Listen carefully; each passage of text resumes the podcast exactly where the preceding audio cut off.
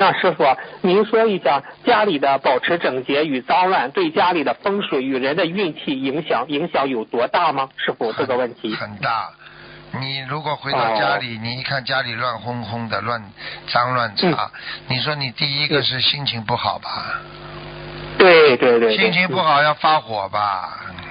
嗯对对对，嗯，头上有火，心中有火，这个就是这个人这就容易炎症了。两个火加在一起，这个人就发炎了，身上就哎有炎症了。对，然后接下来就火烧啊，功德林啦，发脾气啦，不开心啦，啊，对不对啊？对对对对，啊，就是那影影影响占百分之多少呢？对人的运气影响，哦，家里百分之二十，二十，嗯。百分之二十啊哎。哦，好的好的。你比方说，你今天在家里很开心，哎呀，一看这也满意，那也满意，打个电话、嗯跟领导打个电话，呃讲出来的话都是软软的，很开心的，嗯嗯，对不对啊？